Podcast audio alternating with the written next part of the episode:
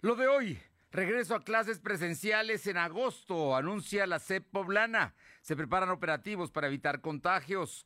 Salud lista para la vacunación masiva de adultos mayores en 156 municipios del estado de Puebla. Todo en esta semana. Y desaparece el gobierno eh, del estado, la Dirección de Seguridad Vial y la de Servicios Especiales de Seguridad Estatal. El gobernador Barbosa anuncia investigación por actos ilícitos de funcionarios de eh, la Secretaría de Seguridad y Puebla, uno de los estados con más agresiones contra las mujeres, denuncia senadora panista. Firman, firman un acuerdo para defender a las mujeres, los que quieren ser legisladores del PAN PRI PRD. Y esta tarde, en casilla 21, la mesa de los columnistas. La temperatura ambiente en la zona metropolitana de la ciudad de Puebla es de 24 grados. Lo de hoy te conecta. Hay bloqueos en el puente internacional. Está pidiendo el apoyo de la policía. Noticias, salud, tecnología, entrevistas, debate, reportajes, tendencias, la mejor información. Lo de hoy, Lo de hoy radio con Fernando Alberto Crisanto. ¿Qué tal? ¿Cómo está? Muy buenas tardes. Es un gusto saludarle. Aquí estamos como todas las tardes con usted a las dos precisamente este lunes 12 de abril de 2021. Y gracias, gracias a todos por estar con nosotros. Le comento que hay información muy importante, por ejemplo, Aparte de que tenemos la mesa de los periodistas a las 2 de la tarde con 15 minutos con eh, Jorge Rodríguez, eh, subdirector del Sol de Puebla y autor de A Puerta Cerrada, estaremos también con Rodolfo Ruiz, de director de iConsulta y autor de la Corte de los Milagros. Vamos a platicar con ellos de cosas de política importantes, pero además déjeme que le platique que el día de hoy la que el día de hoy la en vocero de la Casa Blanca dio a conocer que México se comprometió a mantener a 10 mil militares en la frontera con los Estados Unidos para que no lleguen los paisanos ni los centroamericanos hasta eh, la frontera con Estados Unidos. ¿Qué tal, eh? Eso no lo sabíamos, nadie nos lo había dicho, pero lo tienen que decir los Estados Unidos en la Casa Blanca. En fin, situaciones que pasa. Y por su parte, el presidente López Obrador hoy volvió a defender a Salgado Macedonio y volvieron contra las autoridades del Instituto Nacional Electoral. Hay un plantón a las afueras del INE porque el día de mañana se supone que tendrán que sesionar para determinar si procede o no la candidatura de los eh, en este caso, los aspirantes a gobernadores de Guerrero, eh, Félix Salgado Macedonio y Raúl Morón del estado de Michoacán. Vamos a ver finalmente qué es lo que pasa. Gracias a todos los que nos sintonizan a través de ABC Radio en el 1280, en la que buena, allá de Ciudad Cerdán en el 93.5 en Radio Jicotepec, en la Sierra Norte del Estado, el 92.7, y también en la Sierra Norte, en el 570, y La Magnífica, en el 980, en el sur de la entidad poblana, en Izúcar de Matamoros. A todos muchísimas gracias y también a quienes lo hacen a través de redes sociales y la plataforma www.lodehoy.com.mx. Vámonos de inmediato con información importante porque hoy, hoy se dio a conocer por parte del secretario de Educación Pública, Melitón Lozano, pues el regreso, el inminente ya. Le digo que inminente porque esperemos que las cosas mejoren y no vayan para peor de aquí a agosto, que es cuando empieza el próximo ciclo escolar y es cuando los niños poblanos, desde el jardín de niños hasta la preparatoria y en algunas universidades, van a regresar a clases presenciales. Alma Méndez tiene todos los detalles. Alma, muy buenas tardes. ¿Qué tal, Fernando? Muy buenas tardes a ti y a todo el auditorio de Delodel. Pues como bien comentas, la SEP de Puebla señaló que el regreso a clases presenciales de estudiantes de educación básica desde preescolar hasta bachillerato es posible en agosto, siempre y cuando maestros y personal estén vacunados, mientras que estos universidades retomarán solo prácticas de laboratorio. En conferencia de prensa, el titular de la dependencia, Melitón Lozano López, eh, Pérez, perdón, apuntó que para no realizar un regreso a clases presenciales de forma improvisada se requiere una fase de preparación de cinco etapas que deberán cumplirse desde esta fecha y hasta el agosto, hasta agosto próximo. La uno es prever el cierre del ciclo escolar actual. Dos, seguimiento de acciones solidarias, nadie fuera, nadie atrás. Tres, formación para atender la diversidad, regiones, escuelas, condiciones de cada alumno, como evaluaciones diagnósticas certeras, priorizar aprendizajes fundamentales, favorecer la interacción y aprendizaje socioemocional. Cuatro, la fase compensatoria de los aprendizajes y la quinta, acondicionamiento de instituciones, para lo cual se reactivan comités participativos de salud e higiene, así como protocolos de seguridad. Por otra parte, comentó que desde este momento se plantea la reanudación de actividades académicas prácticas en universidades, por lo que las instituciones de nivel superior podrán abrir los talleres y laboratorios de las carreras para que estudiantes no aplacen y detengan el desarrollo profesional. Y bueno, pues los alumnos eh, que podrán acceder eh, son aquellos cuya titulación depende de prácticas de laboratorio o experimentos, o bien que los semestres terminales y prácticas y prácticas prioritarias se consoliden su forma profesional. Los Pérez resaltó que la reanudación de prácticas de universidades es una decisión voluntaria y de los docentes y alumnos.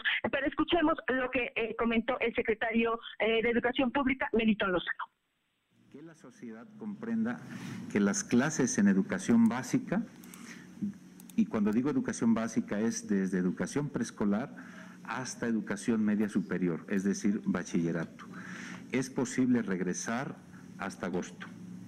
En agosto, mientras se requiere toda una fase de preparación de aquí a agosto para que no regresemos de forma improvisada. Voy a mencionar las etapas mediante las cuales iremos transitando de aquí hasta agosto. Etapa 1, prever el cierre del ciclo escolar. El día de hoy Fernando, pues comentarte que eh, una vez dado este anuncio, hubo versiones encontradas de parte de partes de eh, padres de familia para el regreso a clases, pues mientras unos están urgiendo el regreso eh, a nivel porque el nivel escolar ha bajado por la pandemia, otros están en contra, pues dicen que aún existen las condiciones debido a que no hay concientización en los alumnos, sobre todo de primaria y preescolar. En un centro realizado por lo de hoy, a padres de familia poblano se dijeron sorprendidos por la medida anunciada por el gobierno estatal. Pero escuchemos un poco de lo que nos comentaron los papás. Personal, sí estoy de acuerdo en el regreso a clases presencial, pues que toque para los niños, pues es importante tener la convivencia, la cercanía con los profesores, que puedan ir guiándolos de mejor manera. Claro que habrá que cuidar mucho los protocolos de seguridad sanitarios para que no haya contagios, pero en lo personal sí confío en que las escuelas sabrán de llevarlas eh, de la mejor manera. Bien. Bien, bien. Te escuchamos, Alma. La información, Bueno, en general, bueno, hay puntos de vista, pero aquí lo importante es toda la parte básica, hasta el bachillerato, que es la media superior, regresa en agosto, eso ya está determinado. Y en el caso de las instituciones de educación superior, se podrá ir volviendo poco a poco a los talleres especialmente. Aquí es, Fernando, tal cual comentas, eh, se tiene que ir regresando poco a poco, como, vaya, pues a final de cuentas, es eh, las prácticas del, laboratorio son esenciales precisamente para los estudiantes, ya que han dejado de tener este tipo de prácticas y es por eso que se está exhortando que, bueno, que se tiene que regresar. Obviamente, pues de manera escalonada, que es lo que es lo que están este, sugiriendo. Hay instituciones como en el caso de la UDLAP, que ya dijo que este ciclo lo va a terminar así y que esperaría ver qué es lo que sucede. Quizá en primavera empiecen ya a volver a los laboratorios. En el caso de la UAP ya dijeron que en agosto se prevé el regreso a clases presenciales mixtas o combinadas. Y en el caso de la Ibero y la UPAEP hoy celebraron también estos anuncios que se acaban de hacer, que son importantes. Y también la Cámara de Comercio habló al respecto, Alma. Así es, Fernando, comentarte que, eh, bueno, pues la Cámara de Comercio se congratuló ante tal eh, anuncio de regreso a clases, que para el mes de agosto, pues dijo que la reactivación del sector escolar activará la economía de manera considerable en la entidad. En la entrevista para lo de hoy, el presidente del organismo empresarial, Marco Antonio Pérez Calderón, aseguró que ya era necesario que el sector fuera reactivado sin descuidar todas las medidas necesarias. Además, mencionó que, de hecho, se esperaba que el regreso eh, escolar fuera antes, sin embargo, en este momento aún se, la ciudadanía está temerosa por un rebrote eh, de contagios para las vacaciones de Semana Santa. Pero escuchemos lo que nos comenta el, presidente de la Canaco digo es un es un sector importante el educativo este en porcentaje yo no sabría pero imagínate nada más todo lo que mueve la, industria digamos educativa empezando desde el transporte eh, siguiendo por este lo que es eh, uniformes calzado eh, ropa interior, o sea, todo lo que es ropa, se tiene que comprar, a lo mejor se tienen, ya los niños ya crecieron, o sea, en un año, año y medio, es increíble, pero van a regresar a clases año Muy bien. Finalmente, Fernando, la población dijo que tiene que eh, entender que es un virus y es un enemigo silencioso que acordarlo a los ciudadanos, pero que con el tema de las vacunas ayudará a combatir la pandemia. La información, Fernando. Gracias. Y vamos a hablar precisamente del COVID. El día de hoy el secretario de Salud eh, informó que ya esta semana, miércoles o jueves, iniciará la vacunación masiva en 156 municipios. Faltan 156 municipios poblanos a donde no ha llegado la vacuna. Apenas el sábado estaba en Ayoshustla de Zapata, que es Junta Auxiliar de Gogotlán, el chico, el presidente López Obrador, y ahí le dijeron, oiga señor, también queremos vacunas. Así, así, de ese tamaño. Platícanos eh, Silvino. ¿Qué? Muy buenas tardes. Pues informarte que el secretario de Salud, José Antonio Martínez García, dio a conocer que este miércoles o jueves podrá iniciar la vacunación masiva en 156 municipios. Para ello se cuentan con 340 mil vacunas. El funcionario central comentó que este lunes 12 de abril quedará definida la logística y el proceso de vacunación para el interior del Estado. Cuestionado sobre si se vacunarían a docentes por el regreso a clases, el secretario dijo que la federación aún no ha informado si se contempla ese sector en relación a las personas mayores de 60 años de edad que por algún motivo no se pudieran aplicar la primera dosis, tendrán que esperar cuando llegue la planeación para los adultos de 50 años, donde se les dará prioridad. En este mismo sentido, dijo que en la Mixteca se han aplicado 41.719 segundas dosis, lo que representa un avance del 98,7%. En Tehuacán fueron 23.916 dosis, equivalente al 97.46%. Además dijo que en Tehuacán permanecerían abiertas la vacunación para las personas que no pudieron acudir a vacunarse. Para concluir, en los unidades móviles se han aplicado 126 vacunas contra COVID a personas de 70 años de edad que no pudieron acudir a, eh, a los puntos.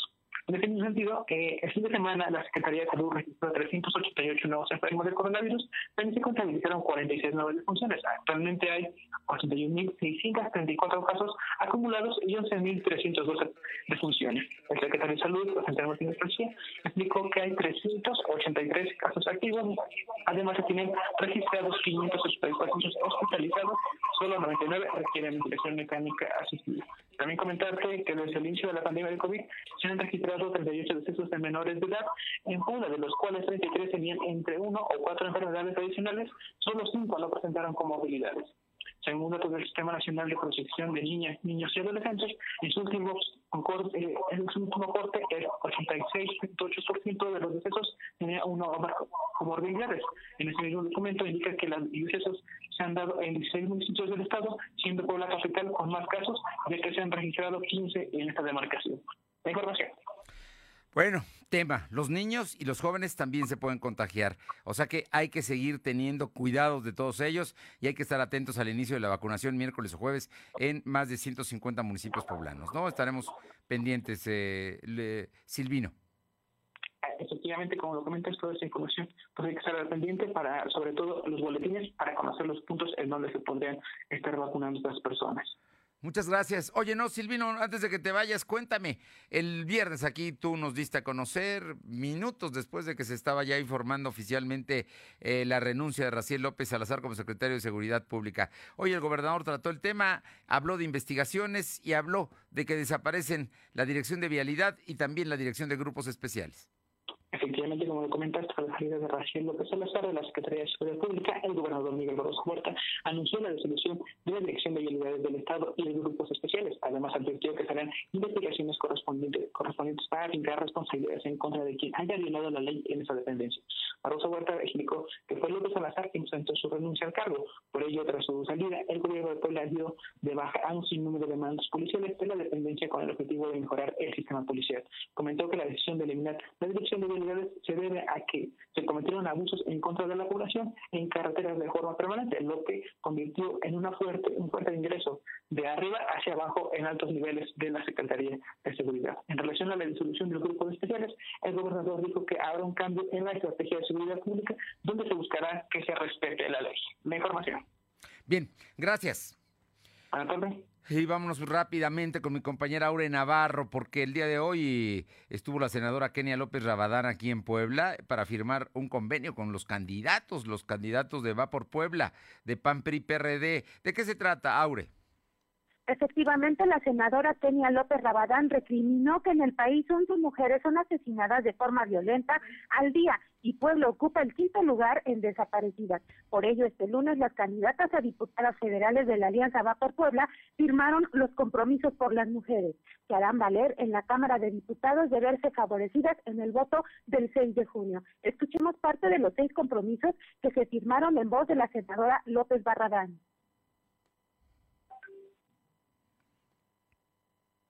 Sí.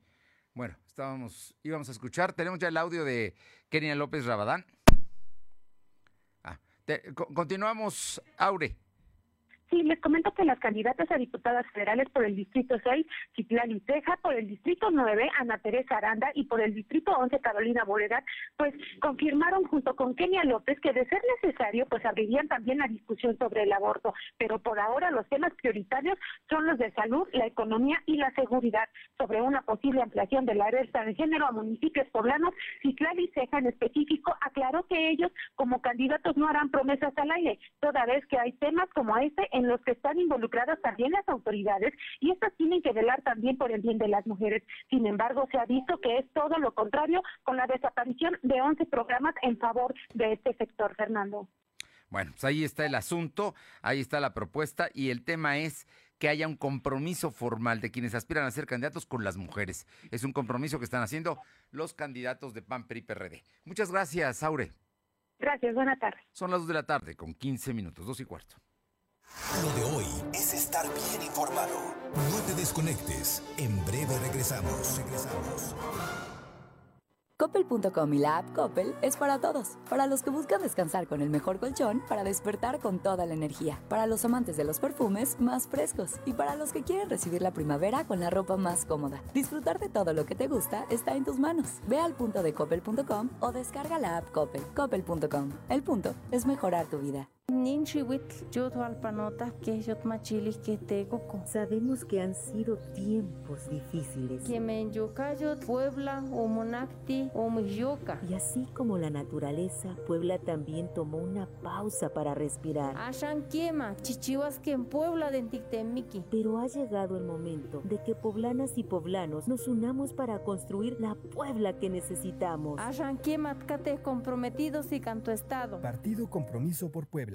Suscríbete a nuestro canal de YouTube. Búscanos como Lo de Hoy Noticias.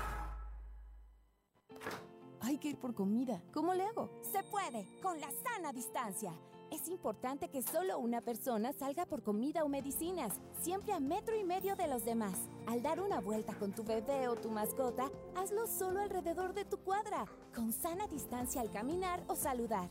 Recuerda, solo abren negocios indispensables con cupo máximo de personas. Pero si no debes hacer algo urgente o indispensable, por favor quédate en casa. Secretaría de Salud. Lo de hoy es estar bien informado. Estamos de vuelta con Fernando Alberto Crisanto.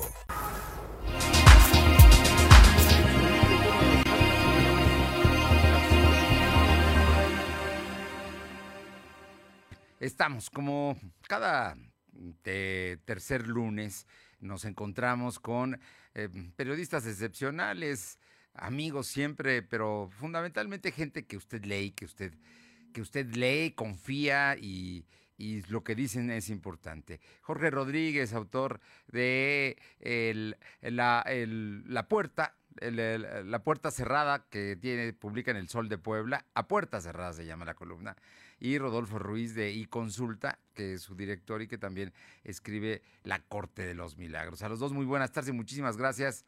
¿Cómo les va? Jorge, Rodolfo. Buenas tardes, Fernando. Muy bien, Fernando, gracias. Saludos, Rodolfo, y a tu auditorio.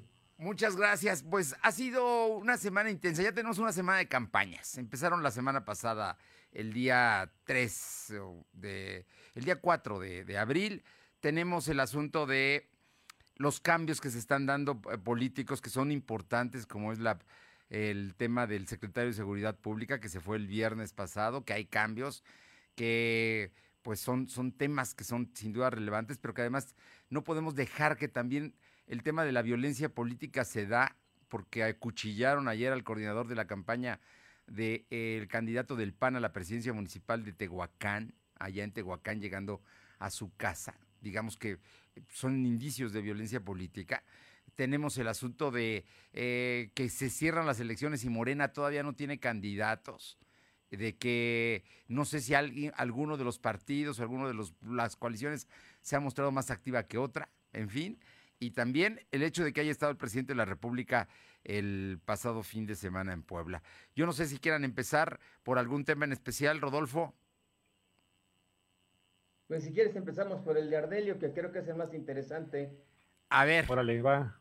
Empezamos. Pues mira, es un cambio que se había, que se venía anunciando.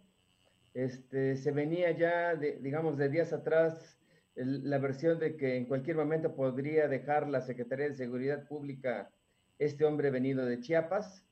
Finalmente esto se dio el viernes y con él hay una limpia de mandos en áreas estratégicas de los cuerpos de seguridad. Creo que es una buena decisión, tardía, y, eh, eh, pero bueno, pues, este, es mejor que se tomara a que, a que, a que ese tipo de personajes estuvieran, digamos, al, al, frente de pues, áreas estratégicas en los cuerpos de seguridad. Eh, yo no entiendo por qué el gobernador, digamos, optó por traer a, digamos, a este grupo de, de funcionarios chiapanecos cuando venían precedidas de una mala fama. Eh, en el caso del secretario de Seguridad, él había sido procurador y, trajo a una serie de funcionarios chapanecos, algunos de ellos con, digamos que, con un tormentoso pasado, y sin embargo los pusieron a ocupar puestos estratégicos. Y hubo francamente excesos porque no solamente desplazaron a los mandos que estaban en Puebla, se hicieron el control no solamente de la seguridad pública en el Estado, sino de la seguridad pública de los principales ayuntamientos. Y si bien algunos delitos bajaron, como los homicidios, los feminicidios, el robo al transporte, hubo otros que aumentaron, entre ellos el narcomenudeo. ¿Por qué? Porque a todo aquel que detenían, pues siempre le encontraban, este, o le sembraban, yo no sé si le encontraban o le sembraban eh, marihuana, o le sembraban cocaína, o le sembraban alguna otra droga. O sea, los delitos de narcomenudeo todos se fueron al alza. Y hay audios que, eh, pues, que se revelaron donde muchos de los detenidos se quejaban de extorsiones y que si no se dieron a estas extorsiones, Fernanda, pues se les sembraban, se les sembraban droga en su coche o en sus domicilios. O sea, creo que es un buen cambio, un cambio esperado. Y eh, a mí un poco lo que me, lo que me brinca fueron las declaraciones del gobernador, este, que es una constante prácticamente en su trayectoria política a todos los funcionarios o, subordinados con los que tiene alguna dificultad con los, o los, con los que se pelea, termina acusándolos de corruptos, de desleales y de traidores. Bueno. En el caso del secretario de Seguridad, pues no fue la excepción. Oye, cuando mencionabas a Ardelio, ¿a qué te referías con el tema de Ardelio? Vargas. No, me equivoqué, no, no quise ah. decir Ardelio, sino este, a Raciel López Salazar. Raciel López Salazar, Raciel López Salazar, aunque bueno, obviamente Ardelio, que ahora es subsecretario de Gobernación, sin duda también sabe del tema de seguridad, fue secretario de Seguridad en la época del Moreno Valle, ¿no? Fue el primer Pero no, a Raciel, a Raciel lo puso Ardelio, ¿no? Sí. A Raciel lo puso el propio Ardelio, era gente suya, ¿no? Pues mira, yo creo que si lo puso, mala recomendación. Hoy precisamente, Jorge, platícanos del tema. E, el Sol de Puebla, que tiene una de las páginas de nota roja más importantes que hay en el estado. Eh, documentaba todos los días, traía temas, traía cosas, este, se veía que algo, algo estaba sucediendo. Eh, me imagino que tú que tienes contacto con tus compañeros reporteros, eh, se filtran, se escucha, en fin, son, son, mundos que ellos conocen muy bien. Pues sí, mira, digamos que todo lo que ya describió Rodolfo, pues todos, creo, creo que absolutamente todos coincidimos con ello y sobre todo quienes, como bien dices, hemos estado cerca del quehacer periodístico durante muchos años y hemos visto no solo ir y venir gobiernos, sino también ir y venir secretarios al frente de esa dependencia de todos los colores. Y yo creo que todos estos hechos de corrupción que narra Rodolfo, pues, pues este, no, son, no, no, fueron, no fueron nuevos con Raciel, se han venido cometiendo desde administraciones pasadas porque pues, es un tema inherente al personaje y a muchas prácticas o vicios que se cometen ahí. Yo, difiero un poco, eh, por ahí he leído unas tesis que no, son, no se hacen muy públicas o, no se les da mucho peso, pero efectivamente bajó la delincuencia, hay tesis que dicen que bajó la delincuencia en 2020 por el tema de la pandemia, porque incluso los delincuentes pues también son seres humanos y también le tuvieron miedo a este tema muy al principio, en los primeros meses de 2020 cuando, cuando se, se ordenó o se dieron medidas para el confinamiento. Entonces yo no sé si en realidad haya bajado la delincuencia por mucha eficiencia de los funcionarios estatales y los municipales y todos los demás, o porque la delincuencia se contrajo como consecuencia de, de la, misma, de la misma pandemia. Y para no, no insistir mucho en lo, que, en, lo que, en lo que ya dijo Rodolfo, que también lo percibíamos acá con los reporteros, Fer, que es tu pregunta concreta, pues yo trataría de ver hacia adelante. Si en verdad se le, se le cortó la cabeza a Raciel López por hechos de corrupción, como ha trascendido hasta el momento, aunque no ha trascendido exactamente cuáles, bueno, pues lo que deseamos es que el que llegue, al que llegue se le, se le, se le revise, se le investigue y se le juzgue exactamente igual para que no se permita que todas estas todas estas mañas y estos vicios se repitan. Hoy el gobernador anuncia que desaparecerá la, la Dirección de Seguridad, Vial. Pues digo, pues hemos visto también en el pasado que desaparecer una corporación no te resuelve el tema, porque seguramente habrá una nueva que vendrá a hacer lo mismo, ni modo que nos quedemos sin agentes, ¿no? y servicios, también servicios especiales, porque eh, mm, uno de los esquemas de Raciel era tener lo que eran grupos de inteligencia que actuaban que con vestidos de civil y eran capaces de detener, no en flagrancia, simplemente de investigar y detener cuando eso le toca a los ministeriales. Así es, bueno, hay prácticas novedosas, que algunas son malas y algunas no tanto, como esta que acabas de mencionar, pero esperemos que en el futuro no se permitan estas prácticas. Lo veo complejo porque desde cualquier oficial que porta una placa, ya sea policía o agente vial, pues este, se asume con, como personaje con poder para poder obtener dinero de manera ilícita, pues veo difícil que se erradique, pero vamos a ver, Fer Rodolfo, y confío en que así sea. Bueno, por lo pronto hoy en Nopalucan detuvieron ya a gente que identifican como vinculada con eh, el Jalisco Nueva Generación, como detalle, digamos.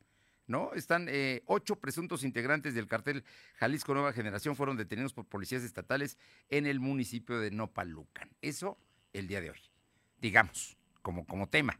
¿no? Vamos a ver si, si va por ahí el camino y vamos a ver si era para favorecer a un cartel o a otro, porque también eso se da mucho en los cuerpos de seguridad, ¿no? Digamos, eh, son lo que hemos visto en otros estados de la República y que podría Puebla no estar exenta de ello. Pero en todo esto, el tema de la violencia política, porque también ahí hay un problema, ¿no? la intromisión de de gente, de grupos en, en, la, en las campañas, ¿no? Con, con, recursos, con dinero.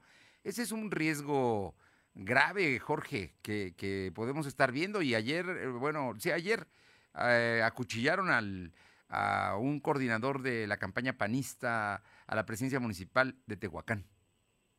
Pues yo ahí sería precavido, ¿no? No sabría todavía si, solo ahí ayúdame a refrescar la memoria. ¿Ya, ya se confirmó si el hecho tuvo que ver con el tema político electoral o solo son las acusaciones del PAN hasta ahora? Hasta ahora, Porque también luego puede mezclarse, ¿no? Y mientras no se tengan no se tengan investigaciones ya llevadas a cabo y se determine el móvil o, o se capture el responsable, pues podríamos empezar a especular sobre violencia electoral.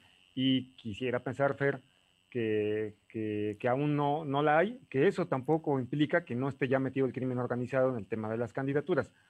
Seguramente ya lo está, porque son los que tienen recursos este, líquidos y constantes a la mano y que podrían inyectar en las campañas para, para este, convencer a, los candidatos, que ya además estamos empezando a saber la totalidad de todos ellos, faltan algunos en Morena, pues ya el crimen organizado puede empezar a, a este, si no, si bien no son candidatos suyos, pues sí a seducirlos para que acepten acepten dinero y después así tener influencia cuando los nuevos ediles lleguen al poder. Pero creo que ese riesgo existe y desde hace muchos años. Digamos que no, no está confirmado que lo que pasó en Tehuacán esté vinculado, pero el riesgo, el riesgo de que haya dinero sucio eh, puede ser en las campañas. Sí.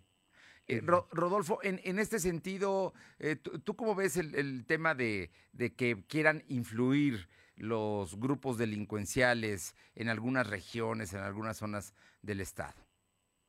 Pues mira, yo creo que ese riesgo está latente. Este, hay un partido político que tiene como candidatos o como presidentes municipales agentes que han estado vinculados al huachicol en el Triángulo Rojo, que gente que, digamos, hace campaña política o, se presenta en varias comunidades regalando despensas, regalando productos de primera necesidad, Creo que eso tendría que ser investigado. y eh, de, que el, de que el narco, los grupos delincuenciales van a tratar de influir para tener presencia, para tener influencia en algunas regiones, no me cabe la menor duda, pues. Eh, y eh, lo, lo, que no me queda claro es si es un solo grupo o son varios los grupos. Yo más bien me inclino a pensar que son varios los grupos dependiendo de las zonas. Sí. Creo que hay una influencia muy, digamos, concreta en la zona del Triángulo Rojo, otra en la zona esta de la Sierra Norte, en los límites con, con Veracruz. Con Veracruz hasta, hasta Texmelucan, ¿no? Uh -huh. Y creo que eh, eh, hay como una campaña, una, una, intensa actividad del grupo Jalisco Nueva Generación que busca ganar plazas, ganar territorios. Y creo que es lo que viene ocurriendo en, las, en la parte centro de la entidad y en algunos municipios de la zona metropolitana. Bueno, y la capital, ¿no? Sí, la capital, por supuesto. Por supuesto, ¿dónde está? Yo, yo le, le, le, bueno, cambiando un poco de tema, pero bueno, tiene que ver con la política, tiene que ver con todas estas cosas. Y les, de Rodolfo, te pregunto, ¿qué está pasando en Morena? ¿Cómo va a terminar todo esto que está sucediendo en Morena y que, y que no tiene todavía candidatos? Ahora que hablabas de que ya casi tenemos candidatos, pero, pero bueno, todavía, todavía faltan, ¿no? Entiendo que los otros partidos ya tienen la mayoría, pero Morena, que termina el registro mañana, día 13, no tiene a todos. Y le faltan Mira, muchos yo por registrar. ya los tiene y están aguantando. Uh -huh. ¿Por qué están aguantando? Porque no quieren que los disidentes, los que no obtuvieron el registro, vayan y, y, y, se conviertan en candidatos de otros partidos políticos. Un poco lo que hacía el PRI o lo que hacía el PAN en otros tiempos. Se aguantan hasta el último momento, ya tienen los candidatos, los registran hasta el final, prácticamente para no dar oportunidad a que esos candidatos o esos precandidatos que no obtuvieron la nominación por Morena puedan ir a contender por otros partidos políticos. Yo creo que los candidatos ya están. Creo que hay un grupo que se opone al registro de Claudia Rivera Vivanco. Creo que ese grupo va a seguir en la pelea, va a seguir en, en, en una pelea política con marchas, con manifestaciones, con plantones ante las oficinas del Instituto Electoral del Estado, que se manifestarán también ante el tribunal o, ante los tribunales. Creo que esto va a persistir pero yo creo que en buena medida los candidatos de Morena ya están definidos. Este, ¿En qué va a tener el conflicto? La verdad no lo sé. Yo creo que eh, Claudia Rivera va a ser candidata y va a ser una candidata, digamos, muy cuestionada por su propio partido. Creo que eh, los enemigos, los opositores de Claudia Rivera, pues la van a seguir eh, molestando y creo que la mayor oposición que va a tener Morena va a ser, no va a ser del PAN, sino va a ser del... De, propio Morena. Fuego amigo. Los propios militantes de Morena. Sí, sí, sí. Y Jorge, ¿tú cómo, cómo ves el tema de, de, Morena, que es un asunto que también has documentado y, y pues ahí están, ¿no? Ahí, ahí, están, porque sigue siendo el partido en el poder, las encuestas lo siguen dando como favorito, como partido, aunque ya como candidato las cosas cambian. Pues mira, yo diría, bueno, he venido diciendo que para tener una mejor perspectiva de lo que va a pasar, necesitamos ver la lista de candidatos a diputados locales.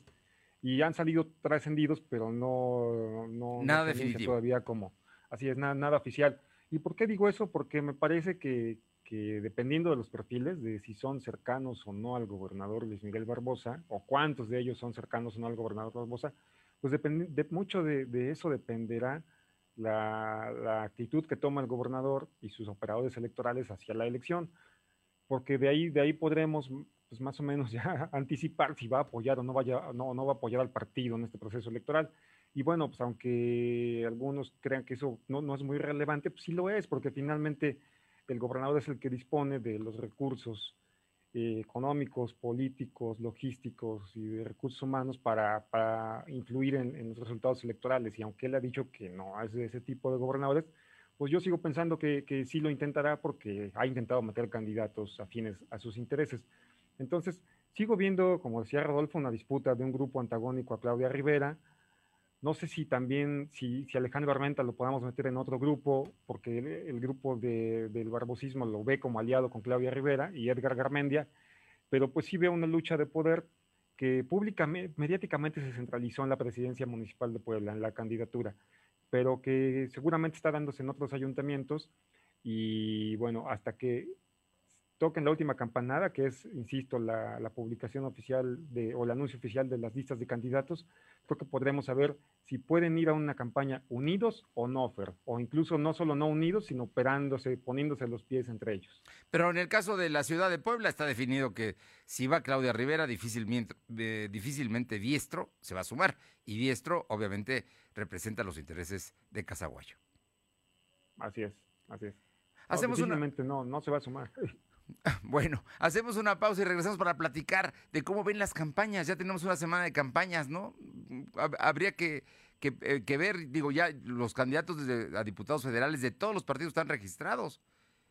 Algunos ni siquiera los vemos ni los conocemos, por lo menos yo. Pero ustedes saben más de eso. Regresamos con eso y con la presencia de López Obrador en Puebla todo el fin de semana. Llegó desde el viernes en la noche, todo el sábado y una parte del domingo. Volvemos. Son las 2 de la tarde con 35 minutos. Lo de hoy es estar bien informado. No te desconectes. En breve regresamos. Regresamos. A las mujeres no se nos acosa. A las mujeres no se nos toca. A las mujeres no se nos viola, a las mujeres no se nos mata. Desde hace muchos años las mujeres mexicanas empezamos a romper el silencio, a dar la lucha por la igualdad, la dignidad, la vida, por un México más justo. Sabemos que aún quedan muchos obstáculos, pero también los vamos a romper. No nos van a detener. México rompe con el machismo. México rompe el pacto. Movimiento Ciudadano. Coppel.com y la app Coppel es para todos. Para los que buscan descansar con el mejor colchón, para despertar con toda la energía. Para los amantes de los perfumes más frescos. Y para los que quieren recibir la primavera con la ropa más cómoda. Disfrutar de todo lo que te gusta está en tus manos. Ve al punto de Coppel.com o descarga la app Coppel. Coppel.com. El punto es mejorar tu vida. Habla Alejandro Moreno, presidente nacional del PRI. El PRI es un partido con experiencia. Hay que dejar claro que la experiencia cuenta y cuenta mucho. Y que los buenos gobiernos son los gobiernos emanados de nuestro partido. Por eso les quiero agradecer y decirles muchas gracias. Gracias por su compromiso, gracias por su trabajo, gracias por su tiempo, porque a lo que le dedicamos tiempo es a lo que queremos. PRI lo de hoy es estar bien informado. Estamos de vuelta con Fernando Alberto Crisanto. Son las 2 de la tarde con 36 minutos, 2 con 36 minutos y regresamos. Ya estamos en campaña, Jorge. ¿Cómo has visto las campañas de los candidatos? Si los has visto. Ah, sí, sí, antes de por sí era difícil verlos, Fer, sobre todo los candidatos a diputados, diputados federales y locales, pero en este caso concreto de los federales, pues ahora que, hay muchas prohibiciones para promover su imagen en anuncios espectaculares o en transporte público, lo cual se agradece, pues es más difícil, Fer. Están usando, lo, único que puedo ver es lo que vemos la mayoría a través de redes sociales, y como opinión concreta te puedo decir que vi a, una, a unos candidatos, bueno, veo, veo dos, bandos, ¿no? Solamente el, el, bando de la Alianza Va por México, que los vi muy incisivos en sus críticas contra el gobierno de López Obrador, el gobierno del presidente López Obrador, y también los veo incisivos en sus críticas en contra de la presidenta municipal de Puebla, en el caso de los que compiten por distritos de la capital, señalando los, los errores que dicen haber visto. Por ahí al principio se entramparon los, los, de, los de esta alianza porque arrancaron en el hospital de San Alejandro cuestionando que, descalificando al presidente por no haber reconstruido el hospital, pero olvidando que el primero que había tenido esa chance y tampoco lo hizo fue Enrique Peña Nieto del PRI. Pero bueno, después los vimos ahí haciendo una clausura de, una clausura simbólica de las obras del Zócalo. Hoy otra vez vuelven a, protestar en contra de Claudia Rivera Vivanco. Digamos que haciendo su papel, no tan eficientes, pero haciendo su papel. Y los de la Alianza va, este, juntos hacemos historia. Los veo clavados como si siguieran pensando que siguen en la campaña de 2018, porque sus promesas son las mismas, Fer, Rodolfo, el tema de combatiremos la corrupción, cárcel para los corruptos y no más pobres en este país. Entonces, este, bueno, y el tema ya de, la confrontación con la alianza perversa del PRIAN-RD. Pero a ellos los veo menos, menos efectivos en su, en su campaña, Fer. supongo que como la mayoría de los candidatos de Morena siguen pensando que lo que haga el presidente Andrés Manuel López Obrador desde su trinchera, desde su tribuna, les va a alcanzar para, recibir el, voto de los electores. Pero bueno, pues habrá, vamos a esperar a ver si eso les funciona. Pero así es como veo el arranque, Fer. Oye, ¿y a los otros partidos? mm, Porque no este, este, estamos hablando de 90 candidatos y hablaste ahorita de 30. Así es, así es. A los otros, que son cuatro partidos los que están contendiendo de manera individual, pues no, no, no, no he visto nada de ellos que... Y está mal, pero no los veo Sí. difundirse y además siempre he creído que ni deberían estar ahí compitiendo porque solo, solo chupan presupuesto público que en realidad no, no sirve para nada. Rodolfo, eh, eh, tú has hablado de la necesidad de nuevas campañas. Había una expectativa de que los partidos iban a hacer algo distinto, algo nuevo. Todo, todo parece indicar, digo, por lo, por, por lo que yo he visto, no veo nada novedoso. Lo único que no vemos son mítines, no vimos eh, grandes grupos que vayan a, a respaldarlos, en fin. Pero ¿cómo lo ves tú, tú, tú con la experiencia y con los años que tienes también cubriendo campañas políticas? Pues mira, yo veo, como diría, como dijo Jorge, campañas poco atractivas, muy grises. Ojalá viéramos a, a, a, a 15 candidatos o a 30 candidatos, Fernando. Creo que estamos viendo a 7, Sí. no más de 7. O sea, hay 90 candidatos a diputados federales y vemos a los cuatro de la Alianza por México, a los cuatro de la capital. Los del interior del estado prácticamente están borrados. Quizá tuvimos noticia del de Tehuacán porque fue detenido el día que se iba a poner la, la está enfermo. y porque su jefe de campaña fue, digamos, acuchillado anoche, pero fuera de eso no sabemos nada. Y sabemos de tres candidatos de, de, de Morena o de la coalición este, Juntos Hacemos Historia. Y digo tres porque, bueno, el- hay un cuarto candidato que no ha podido iniciar campaña hasta que el Instituto Electoral, el Instituto Nacional Electoral no lo autorice. Es, eh, hubo un cambio en el distrito eh, 12 12. ujú. se eh, digamos, este, el candidato original era René Sánchez Galindo, hubo un cambio a nivel nacional, la Comisión Nacional de Elecciones decidió cambiarlo y puso ahí a Lisa Cebes, finalmente René Sánchez Galindo se movió en las instancias nacionales y logró que le restituyeran la, la- la candidatura a cambio de sacar a un hombre en Chihuahua y darle ese distrito a una mujer. Entonces, los de Morena pues no salen, no nos vemos haciendo campaña, eh, no los vemos tampoco en promocionales. ¿Por qué? Pues porque no pueden. O sea, la idea es que ellos, eh, digamos que salieran los cuatro, no están saliendo. Y lo que vemos son campañas desangeladas sin propuestas. Eh, Jorge mencionaba que, bueno, han salido a protestar por las obras en el Zócalo. Y yo, yo diría, bueno, ¿y qué tienen que ver los diputados federales con las obras del Sí, es. Así. Absolutamente nada. O sea, son, son, se, se- están, se están postulando para ser candidatos a diputados federales. No han hecho una sola propuesta atractiva, inteligente, en materia de qué cambiarían con la legislación federal. En teoría se unieron tres partidos políticos para acotar a López Obrador, para frenarlo, y no hemos escuchado una sola propuesta en este sentido. Se, se- se- se- se agruparon el PAN, se agruparon el PRI, se agruparon y, y se agrupó el PRD para frenar a López, a López Obrador y la cuarta transformación, y no hemos escuchado una sola propuesta, una sola iniciativa de ley, algo interesante que vayan a proponer para frenar a Morena o para frenar a la cuarta, eh, a la cuarta transformación. Que por cierto, el presidente dijo hoy que aunque no tenga mayoría, él tiene capacidad de veto. ¿eh? Acabo, hoy esta mañana en la mañanera fue de las cosas importantes que declaró el presidente López Obrador, ¿no? Así que vamos a ver qué es lo que sucede, ¿no? Pero pues sí, en general en el país las campañas no están muy intensas y seguimos enfrascados en el tema de la toma del INE y las candidaturas de Félix Salgado Macedonio y de Raúl Morón de Michoacán, ¿no? No, no, no Eso sé. es lo que está este, este, en la agenda, Fernando, porque los temas locales no hay y yo diría que las figuras poblanas pues brillan por su ausencia. Creo que si algo llama la atención de estas campañas políticas de diputados federales es la ausencia de figuras y hay figuras ya muy vistas, que ya son muy conocidas y que no están aportando absolutamente nada nuevo. Son más de lo mismo. Y el resto de los partidos pues no existen todavía. Pues totalmente desdibujados, Fernando. Eh, Rodolfo, ¿cómo in- interpretas la presencia de López Obrador este fin de semana? Ya él dijo en su momento que no había hecho actos públicos para no generar en tiempos de veda eventos políticos, aunque ha vuelto hoy a hablar de política y de las elecciones. Pero no, vino a Puebla, vino a Puebla viernes, el viernes por la noche, durmió acá, sábado, domingo y estuvo hasta el mediodía más o menos. Y, y- pero ¿cómo lo interpretas? Es, es una presencia extraña, Yo ¿no? Diría como raro, Fernando.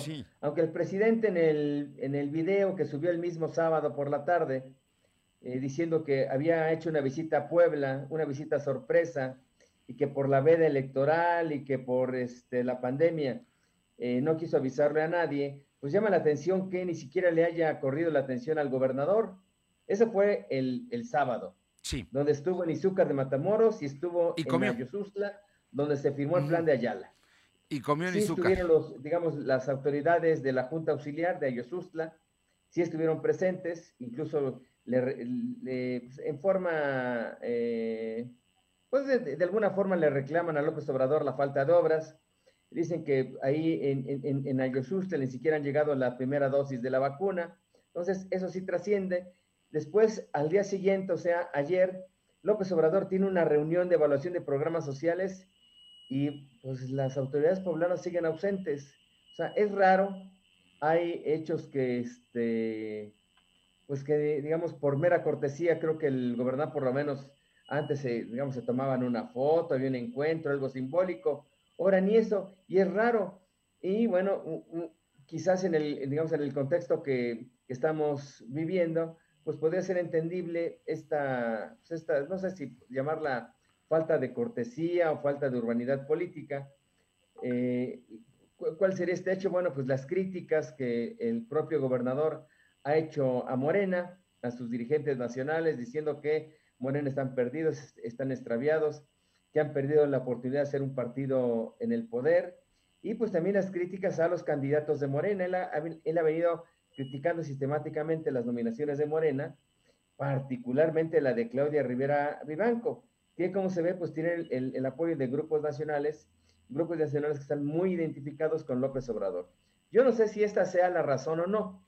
Lo que sí se me hace raro, extraño, que no haya habido ni siquiera un encuentro, un saludo, algo simbólico como en otros tiempos.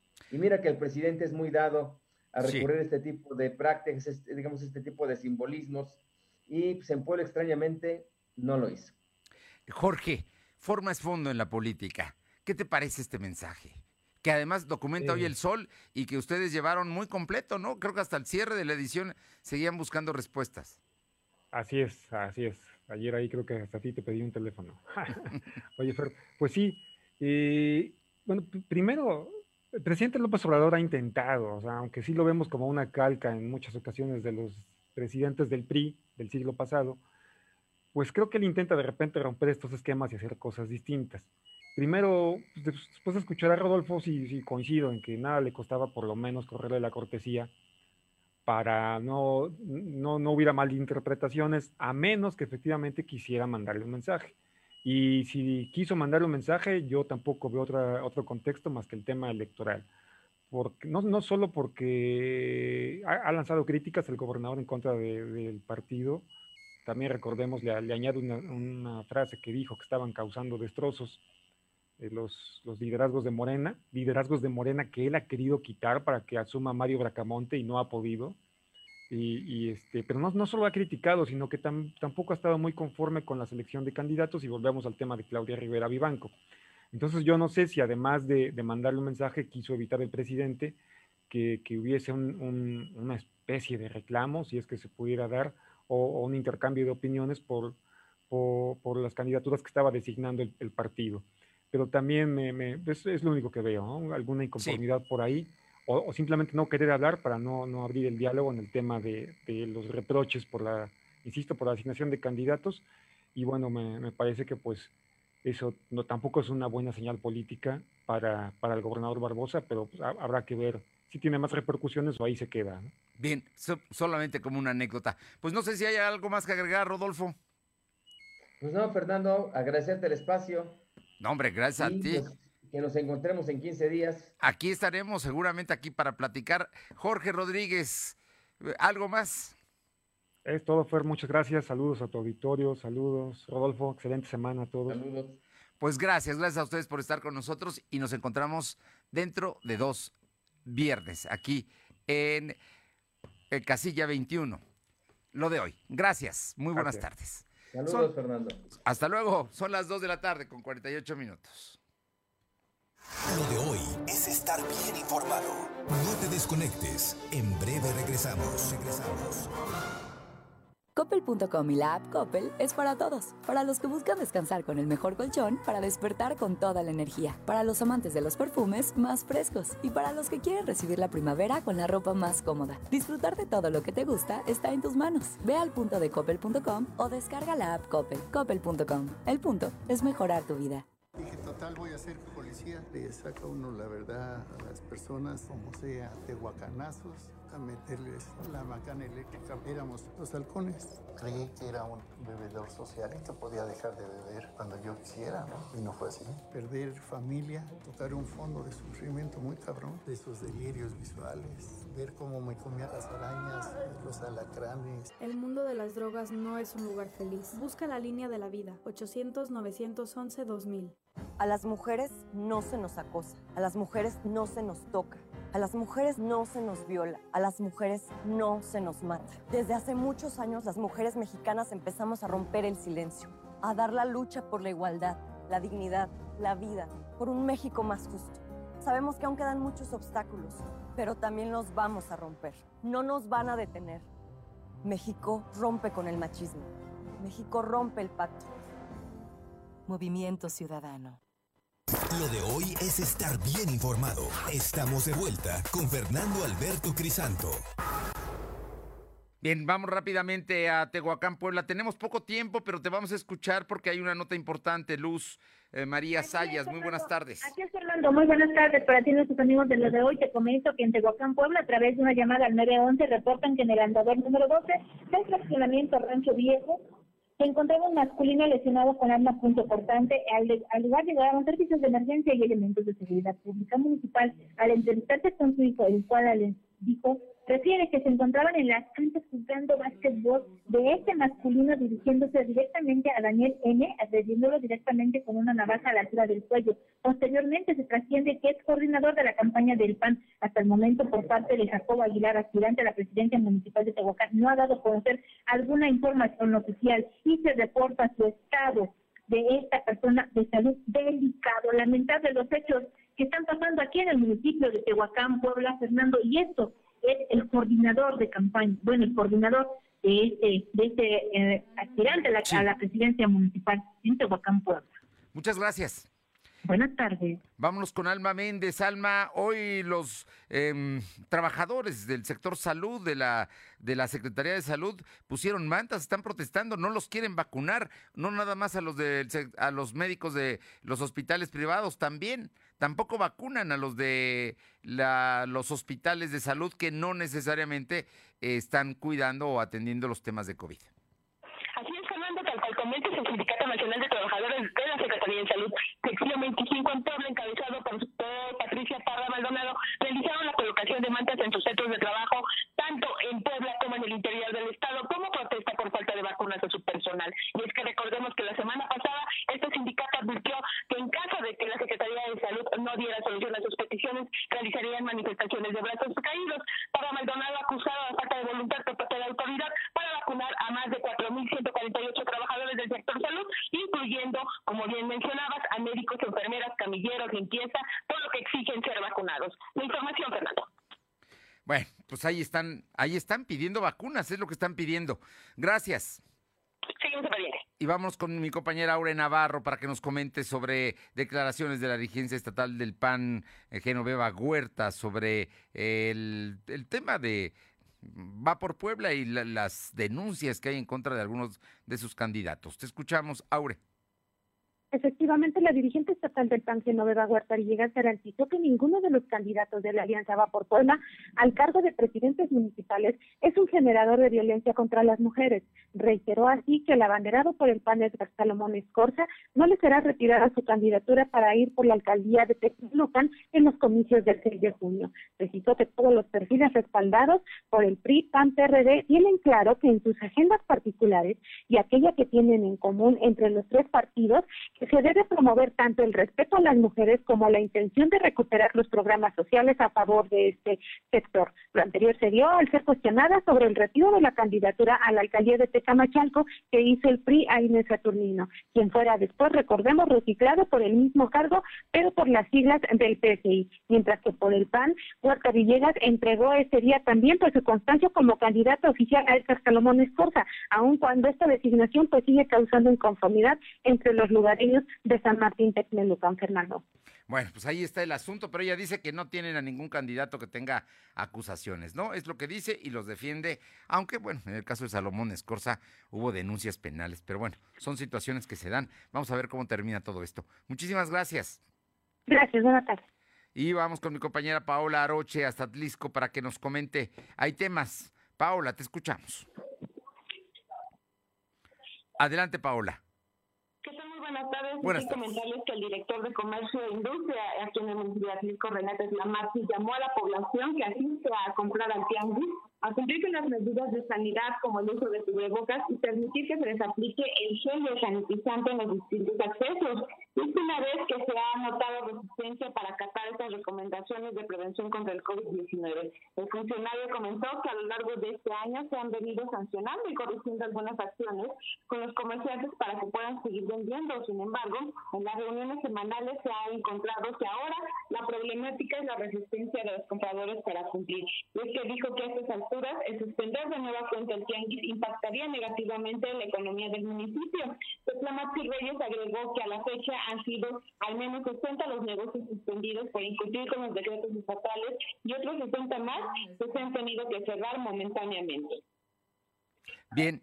Oye, ¿tenemos más información?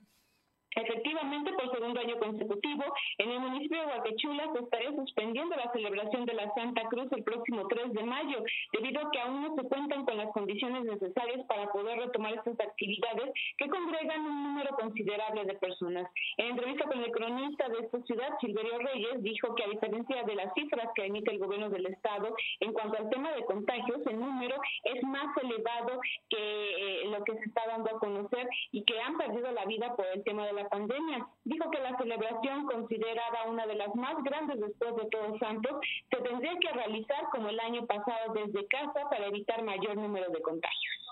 Bien, eh, finalmente hay, hay un asunto que llamó la atención, pero que afortunadamente no fue más que una falsa alarma.